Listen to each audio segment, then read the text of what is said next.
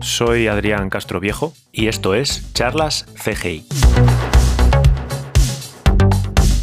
Charlas CGI es un podcast en el que invito a personas relacionadas con los efectos visuales y la animación a charlar sobre nuestro trabajo.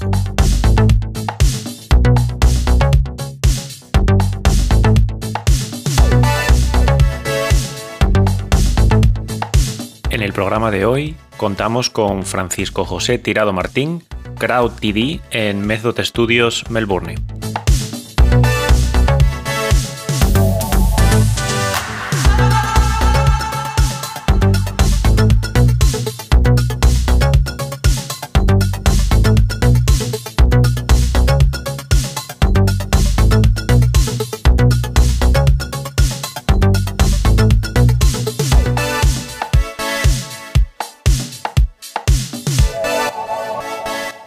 Hola, bienvenidas y bienvenidos a Charlas CGI.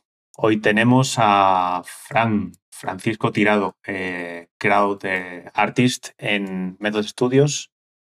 Hola, Fran. Hola, muy buenas. Bueno, cuéntanos qué es lo que haces eh, exactamente y, qué son las, lo que se llaman crowds o masas en castellano, aunque no, no se utilice mucho. Cuéntanos qué, qué es y qué es lo que haces tú.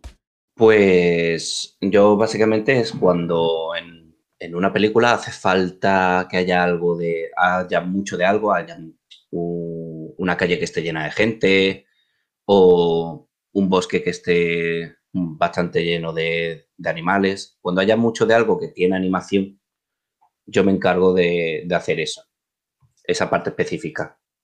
O cuando ves un estadio lleno de gente, eso no, claro, animar eso uno a uno por el departamento de animación es muy complejo y lleva mucho tiempo. Entonces yo me encargo de hacer, de hacer ese tipo de, animaciones que requeriría mucho tiempo. yo simplemente tengo unos cuantos clips que me vienen de animación e intento que sea lo, no se vea repetitivo y que se vea lo más aleatorio, lo más vivo. Cuéntanos tú como crowd, eh, ¿eres crowd TD o crowd artist? Es un poco complicado porque a mí me contrataron como crowd artist, pero a todos los efectos soy un Crowd TV, porque casi todo lo, que está programado en el departamento lo he programado yo. ¿Qué tipo de, software utilizas eh, para, ello? Supongo que Houdini, principalmente. Sí, principalmente y únicamente, en realidad. Eh, empecé en, PC con Houdini. Yo sabía un poquito de Houdini, pero ni de cerca lo suficiente para, para hacer crowds. Pero en PC le estaba costando encontrar gente que supiera de Houdini y más que supiera de Houdini con crowds. Y les valía gente que no, que no tuviera. Yo cuando entré tenía cero experiencia con crowds, no lo había hecho nunca.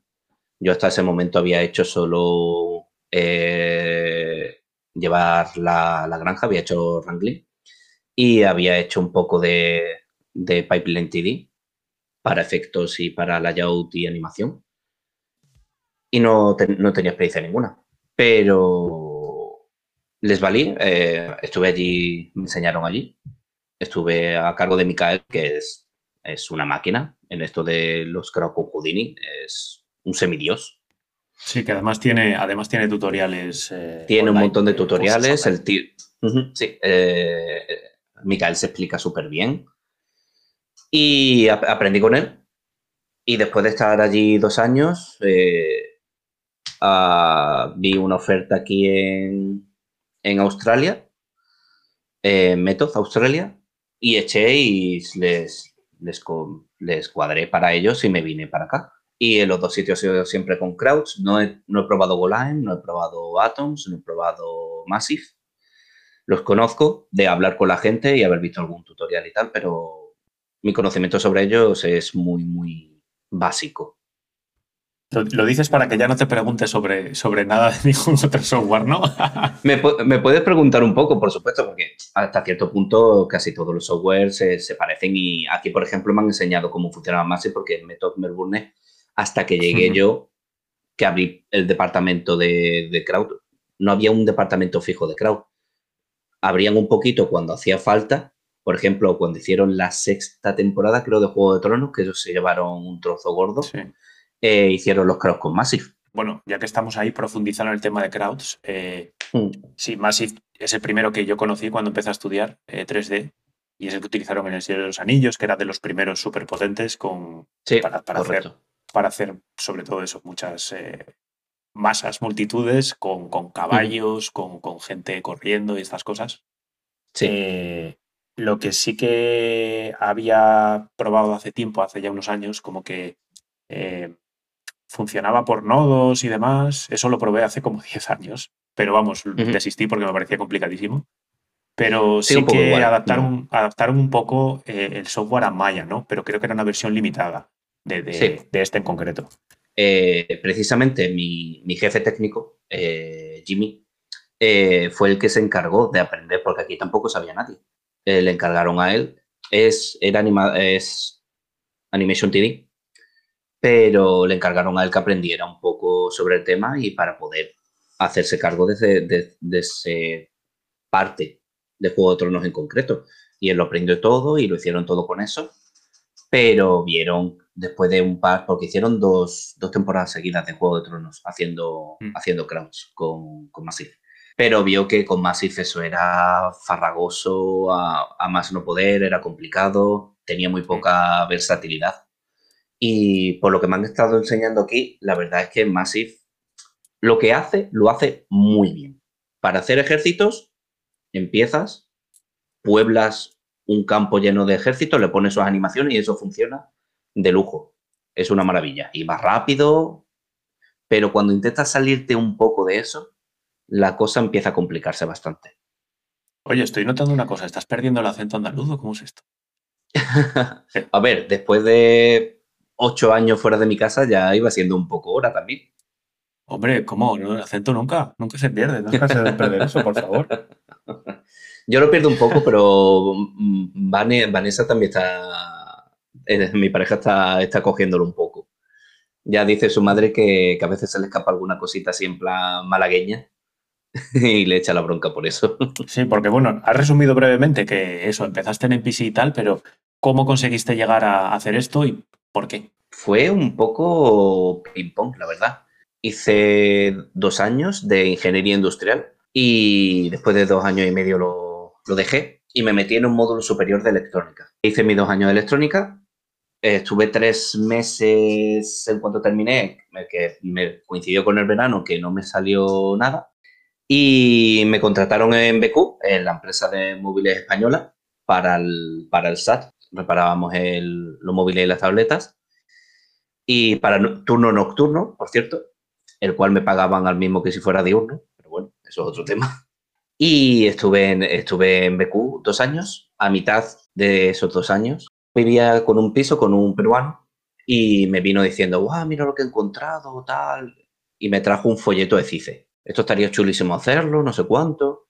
Y yo, había ahorrado un poquito, la verdad, porque vivía en Rivas hacia Madrid y no me era muy caro, no me pagaban mucho, pero claro, tampoco salía mucho ese primer año en Madrid, no, no tenía mucha amistad todavía con nadie y había ahorrado un poquito. Oye, pues esto es algo que siempre me ha llamado la atención, siempre querido hacer.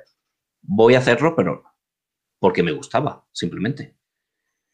Y me metí. En, eso, ¿Eso en qué año fue? Eso fue probablemente en el 2014, probablemente. Ah, vale, sí, sí. Digo yo, a ver si casi coincidimos, porque sí que me sonaba esa historia, pero, pero no, yo estudié como 3, 4 años antes, sí. En No, 2014 fue. Sí, porque si me fui con 23, empezaría con 24 años, una cosa así. Sería 2014, 2015. No 2015, porque 2015 es cuando empecé a trabajar en ello. Eh, me metí en el curso, lo estuve haciendo, yo sin ninguna pretensión. Ahí conocí a, gente que ya ha pasado por el programa. Yo estudié con, con Cristina, por ejemplo estábamos en la misma mm. clase. Y con, y con Patri, estábamos, estábamos los tres en la misma clase de CITE. Es bastante curioso. No lo sabía, no lo sabía. Sí, creo que no lo sabía. Patri, estaba en el, mm, estaba en el turno de mañana y terminó pasándose al turno de la tarde, que era el mío, porque yo trabajaba por la mañana, a tiempo completo. Yo, también, yo hacía mis ocho horas, desde las siete de la mañana a las tres de la tarde. Iba a mi casa, comía y tiraba para Madrid en el metro para hacer las tres horas de curso. Después del curso, ¿qué pasó entonces? No llegué a terminar el curso cuando nos, faltaban como tres meses, una cosa así, cuando Cristina precisamente vino diciendo que había aplicado a Alien y que la habían cogido. Joder, para no No me sabía yo estas historias. Mm. Pues yo en algún momento lo he dicho, a mí me costó cuatro años encontrar el primer trabajo de 3D. Yo creo que nosotros estuvimos en el momento idóneo y en el lugar indicado. Sí, suele, pasar. Simplemente. Sí. En ese momento, Ilion estaba empezando su película más grande hasta la fecha, Wonder Park. En mm. ese momento no se llamaba así, ni siquiera. Y, estaba, estaba contratando muchísimo, pero muchísimo. Para que me contrataran a mí, imagínate, con lo, con lo inútil que era yo. No había terminado ni siquiera. Bueno, bueno, bueno. No me lo creo. Y claro, vino, diciendo que lo habían cogido y más o menos yo creo que todos los de la clase lo pensamos. Coño, si han cogido a Cristina, que todavía no ha terminado, ¿por qué no nos van a coger los demás? Y unos cuantos echamos. Y eché, sin, eché por echar, la verdad. No esperaba que me fueran a llamar en ninguno de los casos. Y, y me contactaron. Me contactaron del equipo de, de Wrangling, de, de, los que hacen el manejo de la granja y llevan todos los trabajos que se lanzan a a renderizar y todo eso. Y me hicieron una entrevista. Y al final me la hizo Antonio, que era el supervisor de, de en ese momento. Un, tío, un tío muy, muy guay. Que ahora está trabajando en Double Negative en Canadá, si no me equivoco. Lleva otro departamento allí. Y me cogieron, y me cogieron simplemente porque sabía programar. En ese momento había, programado en la universidad, ahí me enseñaron un poco la fase y en el módulo me enseñaron porque para electrónica programas un poquito en C y en C++. Y sabía leer un código y más o menos sabía saber dónde, sabía mirar más o menos dónde estaban los errores. Y simplemente colé por eso en Wrangling. Simple y llanamente. Eh, sí, estuve en Ilion un par de años, pasé al año y medio pasé al equipo de efectos también para programar un poquito como Effect TA, como technical artist en teoría, pero cuando llegué, al final se puede decir que era un TD porque también me puse a programar cosas que hacía falta para el departamento y no se habían hecho antes, sorprendentemente, no sé muy bien por qué, porque eran cosas súper tontas, pero bueno, y me puse a programar un poquito para ellos y cuando vi que la película ya se estaba acabando, pues empecé a mirar un poquito por LinkedIn y poco más. Creo que ni siquiera llegué a aplicar para lo de Canarias.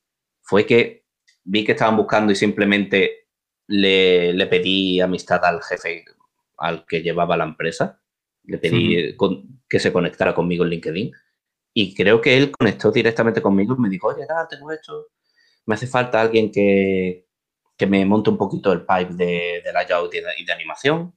Tuvimos una conversación telefónica, yo le dije que, claro, yo había programado, pero nunca había montado el pipe en un departamento entero. Y me dijo, no te preocupes, que eh, vas a ser asistente de uno que ya más o menos lo tiene montado entero, lo cual fue verdad. Eh, hubo un, chaval que ya lleva muchos años en la industria que montó las bases y casi todo el pipeline de animación layout y yo lo que hice fue ajustarlo a las necesidades que había en cada momento en, ese, eh, en Canarias. Y apareció un, un trabajo, me apareció en LinkedIn un trabajo de que NPC estaba buscando para gente con Crowds, con Houdini. Y yo en ese momento estaba practicando un poco mi casa con Houdini porque me interesaba mucho el programa. Y, pero vamos, poquita cosa. Ya en, en Ilion, ahí empecé porque intenté meterme como FX Artist eh, Junior en, en Ilion, que no cuajó cuando estaba en Wrangling.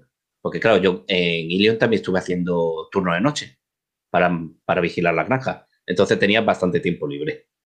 Vi el trabajo de, de NPC y dije, oye, lo, eché por los jajas, lo hablé con, con mi pareja y ah, lo, ah, lo, voy a echar. Yo ni, ni puñetera idea de inglés, ni nada. Yo, inglés, cero. Ah, jiji, jaja, pero como estábamos en Canarias, que no estábamos muy, contentos ninguno de los dos, y ella además eh, tenía conversa estaba en conversaciones con Double Negative, digo yo, joder, me, me, voy a quedar aquí solico. Voy a intentar buscar trabajo allí. Y eché ese y eché un par más, pero ese lo eché un poco, por, era lo que más se separaba en mi experiencia, no tenía cero. Eh, lo eché, jaja, jiji, y me llamaron para hacer una entrevista. Y yo, what the fuck? ¿Qué ha pasado? tengo que aprender inglés a... y, yo, ¿qué ha pasado? Claro, una, una, entrevista telefónica apenas me dejaron hablar a mí. Casi todo fue el, mi supervisor de, de ese momento. Eh, y al final, a los, yo qué sé, a los dos meses me dijeron, no, fue bastante rápido. Claro, a las dos semanas me contactaron y me dijeron, oye, ¿qué estás dentro? Que empieza entre, en, dos meses y medio, tres meses. Y yo, ¿what? Claro, fue tan rápido que aunque mi, mi pareja estaba en conversaciones con Davo Negative, yo me fui a Londres tres meses, años tres que ella. al final lo suyo de Double Negative no salió tal, no sé cuánto, y al final entró en NPC conmigo tres meses después. Pero yo me fui a Londres a una habitación tres meses sin ella. Sí, parecido yo. Eh, sí. yo, de hecho, me, vine a, a, a Dine, a Double Negative. Eh, sí, también estuve tres meses hasta que nos volvimos a, juntar. sí, no sé. Eh, fue, fue, un poco. Yo siempre he dicho que para los trabajos tengo una flor en el culo. Porque yo no sé muy bien cómo me vienen las cosas. A mí me llegan y yo, más que buscarla, reacciono a cómo me vienen. Sí, bueno, yo creo que es un poco lo que pasa, ¿no? A veces, eh, a veces sí, tomas una decisión o contactas con una persona o te chocas con alguien por la calle, eso no me ha pasado, pero vamos, poco más. Eh, porque sí, sí, en mi caso yo lo he contado varias veces ya. O sea, una vez llegué a Londres, que sí que tenía esa idea en la cabeza, porque yo empecé además como tech runner, que es eh, una posición bastante baja. O sea, salario, salario también muy bajo y tal, aunque yo tenía ya cierta experiencia en España en 3D eh, pero sabía que si conseguía planos de una película, eh, planos eh, en los que yo he trabajado y digo, mira, he trabajado en estos planos de una película, sabía que me iba a abrir puertas y sí, tenía razón. En cuanto lo conseguí, pues es que no, no he parado de trabajar y, muchas veces no he tenido que buscar yo el trabajo, que bueno, muchas veces estando en España suena, suena muy, muy utópico lo de no tener que buscar trabajo, que, que a veces te busquen, ¿no? Pero, sí. pero bueno, a veces pasa. Mm, sí, a veces pasa. Ah, no sé si es algo de ahora, pero antes de, pandemia y durante la pandemia un poquito, eh, a mí me han llegado muchísimas, me han contactado muchísima gente por LinkedIn sobre todo diciendo que sí estaría interesado. Y no sé si es algo ahora porque en pandemia no, no puedo Yo creo que cuando, cuando tienes, bueno, no sé, a ver, yo hablo desde la experiencia que tengo yo, sobre todo aquí en, en Londres. Eh, porque sobre todo al principio, o sea, quizá el conocimiento era un poquito más, empecé haciendo MatchMove. Eh, en cuanto empecé a hacer MatchMove y tenía cierta experiencia ya en Dinec, eh, me empezaban a contactar empresas.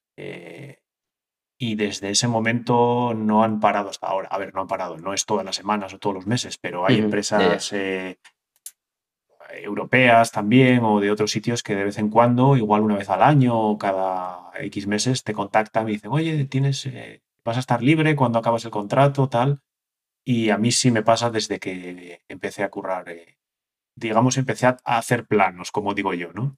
Sí. Y sí que, sí que pasa. No sé si ahora, ahora con la pandemia sí que hay algunas que contactan por el tema del teletrabajo o trabajar en remoto, que sí. que intentan venderlo de alguna manera. Por, ejemplo, a mí me ha contactado alguna de, Alemania y dice, bueno, pues eh, trabajas desde donde quieras y tal. Eh, y sí que, bueno, es tentador. A ver, ahora luego lo ponen como, como, un plus, en plan, Buah, puedes trabajar de donde quieras, sí, pero cuando la situación mejore, ¿qué vas a hacer conmigo? ¿Me vas a hacer irme a Alemania? Y yo estaba a lo mejor en Canarias trabajando de ahí muy a gusto. Houdini supongo que ha mejorado mucho. Llevas ya varios años trabajando con él. ¿Ha mejorado eh, el tema de Kraus? Porque lo digo porque yo recuerdo cuando estaba en el ranchito hace en 2015 o así, me parece, que fue eh, en ese año más o menos cuando Houdini empezó a sacar el tema de crowds, pero claro, estaba muy limitado. Tenía eh, unos pocos, no sé si eran decenas de agentes y después en la siguiente versión ya eran centenas de agentes y ya manejaba muchas cosas. Después ya, un par de años después, ya se convirtió en, en casi el estándar en muchos sitios. Pero ¿has visto mejora el tema de software en, en Houdini si usas como se dice Houdini, out of the, box, o sea, el, Houdini original, porque por complementarlo, hay muchas empresas que, claro, utilizan sus propios desarrollos y nodos propios para, para Houdini y para Crowds que, no se puede comparar con lo que es la herramienta original. Eh, sí, eh, no sé si no sé si decir que he visto mejora, porque a lo mejor yo he llegado a Houdini, a creo con Houdini ya cuando estaba un poco establecido, tal vez yo llevo cuatro años, bueno, voy a hacer cuatro años en, en agosto, septiembre haciendo cross con Houdini.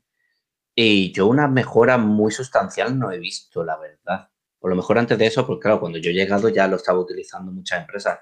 Eh, hmm. Cuando yo llegué lo estaba empezando a utilizar en PC, pero ILM ya llevaba unos años utilizándolo como herramienta de Kraus propia y muchas otras empresas a lo largo, de, a lo largo del mundo. Y yo no he visto una mejora sustancial. También he de decir que Houdini se presta mucho a que tú te hagas tus propios setups y tú te hagas tus propias, tu, propio código para manejarlo casi todo. En, en NPC pasaba, tú tenías unos nodos básicos, pero la potencia real de Houdini estaba en programar cosas con... Te daban muchas más herramientas de programación que nodos. Entonces tú con, con esas herramientas que te daba de programación te puedes hacer auténticas virguerías. Y en MPC, que Mikael era el principal programador de allí, eh, hacía auténticas barbaridades. Eh, nosotros hemos hecho auténticas cosas muy, muy chulas y todo funcionaba genial. Podías tener decenas de miles de agentes en pantalla y que se moviera en tiempo real a 24 FPS sin ningún problema. Y Houdini para eso es muy, muy potente. He visto ciertas mejoras eh, a lo largo de estos cuatro años, pero muy ya de, de, pulir cosas y de añadir alguna feature concreta. Pero un, un upgrade fuerte no, no lo he visto yo en estos años. Eh, ya que lo mencionabas, que eso, bueno, de lo poco que conozco de Crowds, eh, ¿qué, es un agente? Un agente es simplemente un, un, eh, carácter, es un rig con una animación encima y es cuando tú ves 100.000 personas, pues una de esas personitas a nosotros lo llamamos agente. Entonces tú tienes 10 agentes, 100 agentes o 10.000 agentes. Es simplemente esa unidad que nosotros, porque en realidad los crowds no, no son animaciones al uso. Es una partícula, un punto en el, espacio al que nosotros le añadimos encima un, rig y le añadimos una animación. Y ya después texturas X, pero para que se entienda. Y para nosotros tratamos los crowds, al menos en Houdini, como si fueran una partícula. Entonces nosotros tenemos 100.000 partículas y mm, lo, tratamos de esa manera. Entonces una gente no deja de ser una partícula con un rig, con un esqueleto y con una animación encima. Sí, y ya que lo comentas, eh, ¿en qué diferentes situaciones se pueden utilizar, eh, bueno, agentes o, crowds? ¿En qué situaciones en, en, una serie, en una película? ¿En qué tipo de, Porque eh, te lo pregunto eh, porque sí que eh, cualquiera se imagina una batalla, la batalla de los anillos, y dicen, ah, eso, claro, pues se utiliza eso, Massive, se utiliza ahí para gente corriendo, gente pegándose en una batalla. Pero hay otras muchas más situaciones en las que se utiliza que no, que pues, seguramente igual hay mucha gente que no se dé cuenta que, que eso se hace con crowds. Es bastante curioso el tema, porque al menos desde que yo tengo experiencia, eh, lo que tú ves en las películas que crees que simplemente han contratado extras para que te dé fondo, mm, para nada. Casi siempre son, o si no son muchos, se encarga animación de hacer algo sencillo para que estén de fondo, que no parezcan que estén muertos. Y muchas otras veces son crowds. si ves a, a, lo típico, el presidente dando un speech a una congregación de personas, incluso la gente que está cerca de él por detrás, la primera fila suelen ser extras y ya de ahí hacia atrás son casi todo digital. Ese puede ser un caso. O como en Notcracker, en Escascanueces y los Cuatro Reinos, creo que se llamó en español, eh, que hicimos un, ratón gigante hecho de ratoncitos pequeños. Entonces eran un montón de ratoncitos pequeños dando vueltas por dentro y formaban un ratón gigante antropomorfo con sus dos brazos y sus dos piernas. No tenía forma de ratón, tenía forma de persona con cabeza de ratón, mayormente. Eh, pero ese caso, mm, o cuando, por ejemplo, nosotros en Feishen, que es una película eh, china que va a salir, creo que el año que viene, la han pasado ahora, porque va a salir en 2020, hay una batalla de, contra un castillo y ah, creo que teníamos 50.000 soldados o cosas así. Eso, por ejemplo. Cualquier, casi siempre que veas mucha gente o muchos animales o, o muchos personajes de fantasía, eh, a no ser que haya 5 o 10, todo lo que esté por encima de eso casi siempre se hace con crowds. Lo hace el departamento de crowds. Y eh, relativo a esto, que esta era una pregunta que me interesa, em, a mí personalmente me refiero, eh, ¿estás involucrado en o en algún momento eh, en el diseño de los crowds? Me refiero a, cuando se planifica, cuando hacer crowds, porque has contado un poco ahora qué en qué situaciones se pueden utilizar, eh, entiendo que, bueno, siempre viene desde, más arriba, ¿no? Desde supervisión y tal, pero de alguna manera alguien en el departamento o, el artista eh, está involucrado en el, en el diseño de los crowds, eh, por ejemplo, en un rodaje, que, lleguen a preguntaros o, que hagan, no sé, una planificación anterior al proceso para ver si aquí ponemos crowds, si no, si estáis involucrados de alguna manera en eso o para nada. Depende, la verdad.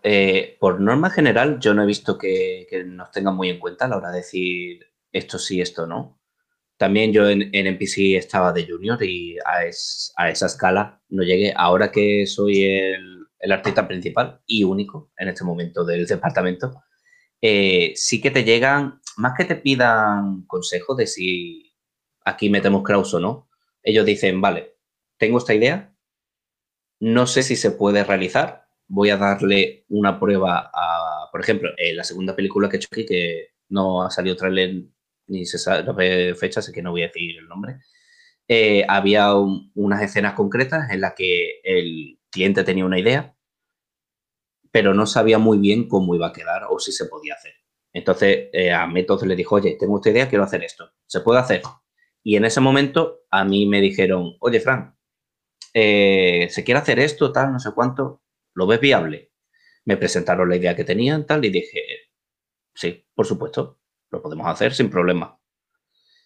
Hicimos una prueba, mandé un, plano de prueba para, el cliente, le gustó mucho, vio que se podía hacer y entonces decidió esa secuencia implementarla en la película. Al menos con esa idea en concreto, que era, hay mucho de algo todo el rato en pantalla, pero muchísimo. Sí, sí, pero más allá de eso, no. Sí, bueno, prácticamente era un poco esta la pregunta. O sea, eh, evidentemente, como artista en una empresa de efectos visuales eh, es difícil eh, ponerte en la parte de preproducción o en la parte de previs, que seguramente en previs sí que deciden si hay crowds o no, o lo pueden dejar que, se intuya o que después decidan. Pero bueno, este tipo de cosas cuando a veces dicen, oye, lo hacemos, no lo hacemos, preguntamos a la empresa que hacemos un test a ver, a ver si se puede hacer y entra también en temas de presupuesto. Eh, sí. Era, pues sí, pues, pues a ver si a veces se, involucra bueno, los artistas, los leads o los supervisores de departamento para, para valorar si se puede hacer o no. Porque muchas veces, claro, entiendo que, que Crowds puede ser un proceso complejo y, llega un cliente y te dice, no, yo quiero una batalla con 100.000 soldados y tal. Y dice, no, no, pero, o sea, lo quiero en dos semanas. Y, ostras, y no. Pero bueno, que supongo que pasará que muchas veces el, cliente no, sabe, no sabe lo que quiere o lo que necesita ni no, mm, eh, puede. Pasa, muy a menudo. También eh, mi experiencia es que no preguntan demasiado porque los crowds normalmente suelen ser algo bastante sencillo de implementar en una película porque normalmente siempre se quiere gente caminando de fondo, coches pasando, que la ciudad se vea un poco viva, cosas que ya están muy establecidas y sabes que se pueden hacer a no ser que sea algo un poco más especial, como este específico que he comentado, que no, o ellos no lo habían visto en ninguna película o no estaban seguros de si una empresa como Method se podía hacer cargo de ello, si lo se podría hacer. Eh, hasta ese momento yo no creo que se haga, se haga esa pregunta o, oye, ¿esto es posible? Ya cuando sea algo un poco más específico más especial. Bueno, y Siguiendo un poco con el mismo tema y sin desviarnos mucho, eh, el tema de animaciones, que, bueno, básicamente eso, en Crowds, pues son diferentes tipos de animaciones y acciones que controláis eh, en base a situación en el espacio o, reacciones eh, entre unos agentes u otros. ¿Tenéis que tocar de alguna manera las animaciones, ajustar loops de animaciones, este tipo de cosas? corregir algún, alguna animación que por lo que sea es más fácil corregir en Kraus que en animación? Pues no sé si va un poco por tamaño de la empresa, pero yo corregí mucha más animación en NPC que aquí en Method. No sé si porque aquí el departamento de Kraus es un poco eh, es pequeño y está muy interrelacionado con, con animación. Em, mi, mi supervisor artístico es lead animación. Eh, en NPC corregíamos bastante, la verdad, bastantes animaciones. Siempre, nunca estaba del todo como, como nosotros nos gustaría que estuvieran. También en NPC las animaciones que no venían, los clips de animación que no venían del departamento de animación, em, tenían un proceso de transformación bastante más complejo que, que el de aquí en Meto. Supongo que porque NPC tenía un pipeline concreto, muy específico, que mm. tiene ya muchos años. A lo mejor llevaba un poco más de trabajo transformarlo a, clips para crowds. Entiendo, que puede haber diferencia también si hay, si hay motion capture, ¿no? O, simplemente es una animación tradicional que viene del departamento de animación. Un poco. Porque sí también cuando se hace motion capture, normalmente se hace para un caso concreto, pero de todas formas, motion capture siempre se hace animación, siempre toca un poquito. Nunca sale del todo bien, así que. Sí, sí, sí.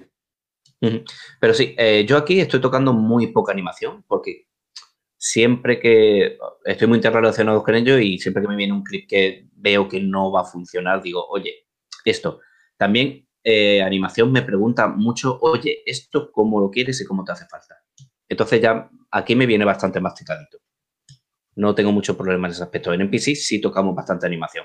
Que es más fácil comunicarse a veces eso, en una empresa pequeña que directamente eh, hablas con los artistas, vamos, lo digo por experiencia también. Y claro, una empresa más grande es como tienes que crear un ticket, eh, eh, el supervisor de tu departamento tiene que hablar con el supervisor del otro, tienen que hacer un meeting, después no sé qué, después no, es culpa de ninguno, después tiene que meterse un TD o un alguien más técnico por el medio porque no funciona la herramienta, que al pasar esto un brazo se le rompe y al final se tardan semanas en arreglar algo que en una empresa pequeña se tarda media hora. Correcto. Eh, sí, en NPC eso era el, día a día. Entonces siempre era más sencillo que yo tocara un clip en concreto y, ya está. Siempre también, en los creo siempre pasa que normalmente no te da muchos clips. No tienes una gran cantidad para darle una gran variedad a la escena. Entonces te tienes que buscar un poco las formas. Eh, poner aleatoriamente que en, un clip concreto alguien mueva el brazo de una manera distinta o, que, o, que, vaya desviando la mirada de un, lado a otro aleatoriamente o cosas así. Que eso los clips no vienen dados, eso lo haces tú ya con herramientas propias de Houdini, aunque yo normalmente lo hago con, con programación, por norma general, para darle un poco más de, de, de que está viva la escena, porque si no, la, se ve todo muy repetitivo y se nota mucho cuando, cuando hay pocos clips, se nota mucho en la escena las repeticiones y que son gente que está puesta de fondo y sí, sí, se nota, se nota. son robots. Sí, sí, se nota, bueno, sobre todo, como, como te decía, yo lo máximo que he hecho es eh, descargarme unos personajes de Mixamo y ponerlos ahí en una escena a hacer cosas. Y ya cuando dos hacen cosas diferentes ya me parece una maravilla, pero, pero vamos, es lo máximo que he hecho entreteniéndome yo con el tema de crowds. Poco, poco, más tengo que añadir. Tengo un par de cosas. Eh, una cosa eh, no es relativa, no es relativa a crowds, pero es relativa a, la actualidad, que a veces intento meter algo de actualidad si, si, me entero de algo. Estrenaron, no sé si fue ayer o antes de ayer, una película española, eh, Bajo Cero, en Netflix, en todo el mundo. si no me equivoco, estará en todo el mundo, pero vamos, seguramente. yo en concreto la vi ayer y había leído un pequeño artículo sobre el tema de los VFX eh, y ayer viendo los créditos eh, vi que los VFX, eh, la empresa que los ha hecho es, no sé exactamente cómo se llama, pero es em, algo de la SCAC, la escuela, la escuela de cine de, Cataluña. que bueno, sí que es una de las mejores de España, pero sé que han trabajado en, en más películas, que me parece una idea muy buena pero en este caso me llamó la atención eh, que solo y exclusivamente participa esa empresa, que es eh, la SCAC, con alumnos de la SCAC. Eh, ¿qué, te parece, ¿Qué te parece eso? Sin, a ver, sin entrar en, mucho más detalle, sí que es verdad que la película tiene efectos muy sencillos. no es una gran película de efectos visuales, pero no sé, ¿qué te parecen este tipo de cosas que se hacen en España? Bueno, si, si a la empresa le ha cuadrado que eh, alumnos con, un nivel que no sé cuál tendrán, pero eh, tiene bastante fama esa empresa y yo cuando he visto algún, e, esa escuela, eh, cuando he visto hmm. algún alguna demo reel que han hecho para final de curso, cosas así, yo le he visto bastante nivel. si a la empresa que lo contrata le cuadra, pagan en consonancia y eso a mí me parece bien, es una buena puerta de entrada al mundo laboral para ellos, desde luego. Le quita trabajo por otra parte a empresas ya establecidas, aunque sean también si, fuera, si eran efectos muy sencillos, a lo mejor a otra, empresa tampoco le cuadraba. Eh, es simplemente como una noticia, no, no una crítica, pero a mí sí me llamó la atención, sí sabía que estaban involucrados. Lo único que, claro, sí que es verdad que no hay más empresas. A ver, y esto lo digo yo como opinión personal, eh, claro, creo que igual lo que, lo que han hecho es ahorrarse un poco costes en, en contratar una empresa eh, más estandarizada, ah, aunque sí que es verdad que tienen, que tienen eh, están bien hechos, tiene personal de calidad, o sea, tienen personal profesional, no solo son alumnos. Eh, pero claro, me llamó, a mí me llamó mucho la atención que solo, exclusivamente fuera esta empresa la que participaba. Sí, ahí quería llegar yo, donde tú has mencionado el tema monetario. Si se les ha pagado como si fueran trabajadores de verdad y no como si fueran becarios, me parece bien. Si se les ha contratado simplemente por te voy a dar visibilidad, ya empezamos con lo de siempre en España. No, es que te voy a dar visibilidad. Eh, bueno, era simplemente un poco la, conclusión que, a la que llegaba yo también, ¿no? Sin saber, evidentemente, eh, qué, han, han, hecho o dejado de hacer. A, mí simplemente me llamó la atención eso, que, fuera la única empresa, ¿no? Que como iniciativa me parece muy, muy buena que pueda haber eh, alumnos que, trabajen en producción, porque Mm. Eh, vamos, en mi caso personal me acuerdo en CICE, yo tuve la suerte de participar en un cortometraje, eh, era de animación, pero bueno, que, intentó hacer la escuela eh, más profesional, con un director externo y aprendí muchísimo. El cortometraje mm. nunca se acabó, quedó en un cajón, pero, pero yo aprendí mucho y, conseguí contactos también. sí. Sigo en contacto con, vamos, con el director, con, con profesionales que estuvieron involucrados eh, y, eso, eso está muy bien. O sea, en este caso, si, si es un sistema parecido en el que tú acabas de estudiar y te meten directamente a hacer planos de una peli, es muy interesante. Por otro lado, claro, lo que... Eh, ya. Eh, que, que, solo y exclusivamente participe esa empresa y se haga absolutamente todo, cuando en principio, claro, la, la, empresa se llama SCAC, algo, es una empresa montada al lado de la universidad para hacer trabajos para, para cine. Entonces, bueno, es un poco, pues no, sabemos cómo es. Exactamente. Pero bueno. Eh, exactamente. Si se aprovechan de los pobres chavales que salen con mucha ilusión de hacer cosas y tal, y pueden decir, les puede dar un poco igual el dinero al principio, me parece que estaría feo, pero si se les paga como lo que son, trabajadores haciendo unos efectos especiales para una película, a mí me parece una idea buenísima. La experiencia de producción eh, no tiene precio y es algo que la escuela no te puede enseñar. Y es, y es algo súper necesario porque sales de, bueno, como cualquier profesión, ¿no? Sales y empiezas a trabajar y, no tienes ni idea. No sabes por dónde empezar. Aunque seas el mejor utilizando un determinado software, por ejemplo, en nuestro caso, nuestra profesión, no sabes por dónde empezar ni, ni sabes si a veces la terminología, ¿no? Que en el anterior programa que hablábamos de layout, claro, hablaba, por ejemplo, eh, eh, Patrick, que, venía de otro campo, como un poco como tú, ¿no? Eh, yo, sí que, yo sí que vengo del, sector audiovisual, entonces, claro, hay mucha terminología que, me parecía pues, evidente y son muchos años utilizándola, entonces no es lo mismo si vienes de, de otro campo. Lo vamos a dejar aquí. como siempre, te dejo pues que te, que te explayes tú y que cuentes lo que quieras, que nos digas eh, la opinión de lo que te parezca, que nos cuentes una historia, lo que te apetezca. Pues no tengo mucho que decir, que muchas gracias por, invitarme para venir a hablar. Y los creo que cada vez están más en boca de todo el mundo y más en los tiempos que estamos ahora. Cada vez juntar a mucha gente en un mismo sitio y más ahora con el bichito dando vueltas se ve feo y ahora estamos teniendo un poco de boom creo que es un departamento que es bastante desconocido en general. Supongo que para alguien que sea un poco incluso gente del mismo sector, que nunca haya estado en una empresa que tenga un departamento concreto de esto, puede pensar que esto todo, como ha hecho animación tanta gente, o cosas por el estilo. Eh, y que hacemos un trabajo importante, que como casi todo departamento tenemos nuestra presión encima eh, normalmente también un poco más liviana porque somos un departamento que está en mitad de producción, eh, después de animación y, antes de lighting, así que supongo que todavía no nos llevamos lo peor parte. Somos un, un poco desconocidos por norma general y que estamos ahí eh, más ahora y eso, y que muchas gracias por, por invitarme a hablar.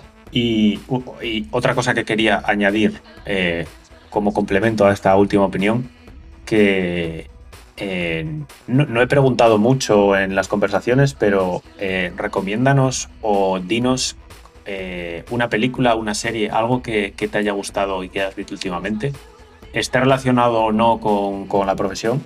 Actualmente hemos visto Los Bridgerton, que me ha parecido una serie bastante buena. creo que, es propia de Netflix, si no me equivoco. Y si te gusta y si te gusta la, época de, de siglo XIX, si no me equivoco que es, eh, está, está muy bien. Si, te gustan las pelis de Jane Austen y todo esto, eh, la, película te va, te va, a gustar. No, es, no intenta ser precisa históricamente, es un poco universo alternativo, pero si te gusta el tema está muy bien. Y en cuanto a películas, supongo que recomendaría la, últimamente la que más me ha llamado, la que más me ha gustado ha sido Soul de Pixar, pero bueno, no creo que sea una sorpresa para nadie. A mí me gustó mucho, me parece que tiene algún problema pero en términos generales me parece lo mejor que ha hecho Pixar eh, desde que empezó. Sí, no sé si, no sé si viste, ya por ir acabando del todo, del todo, eh, un artículo, algún artículo que hay sobre el tema de cómo hicieron eh, el tema de la música con Houdini involucrado por el medio para que los animadores de alguna manera fuera un sistema semi-automatizado a la hora de tocar las teclas del pianista. Ah, pues no, lo he visto. Sí, pues es, muy interesante algún, algún, artículo por ahí que te cuenta un poco cómo, cómo lo hicieron, no, no al detalle, pero es muy interesante que utilizaron, bueno, MIDI, eh, este tipo de, tecnología, es antiguo de los 80 el tema de sonido, eh, y de, como Houdini tiene una sección de audio, eh, pudieron utilizar Houdini para meter ese audio y que de alguna manera se se resaltaran o marcaran eh, las teclas que tenía que tocar en cada momento. Por lo tanto, después los animadores sabían eh, eh, concretamente el tempo y, cuánto, cuánto tenía que pulsar, a qué velocidad y qué tecla, para que fuera totalmente realista. O sea, el pianista de Soul está tocando lo que el, pianista en, la realidad está tocando. Qué chulo. Oh, Eso pues muy interesante. me parece súper interesante. Bueno, Frank, lo último decir, que es otra cosa que nunca digo, y que si a la gente le gusta que por favor se suscriba, eh, preferiblemente en Evox. En Evox tiene mejor calidad el, podcast. Está en otras plataformas como Google Podcast, eh, Spotify, eh, Apple Podcasts, pero mejor en Evox que la calidad es mejor. bueno, Frank, pues muchas gracias. Muchas gracias por acompañarme durante un rato. A ti por invitarme a hablar de mis tonterías. Un abrazo. Un abrazo, Frank.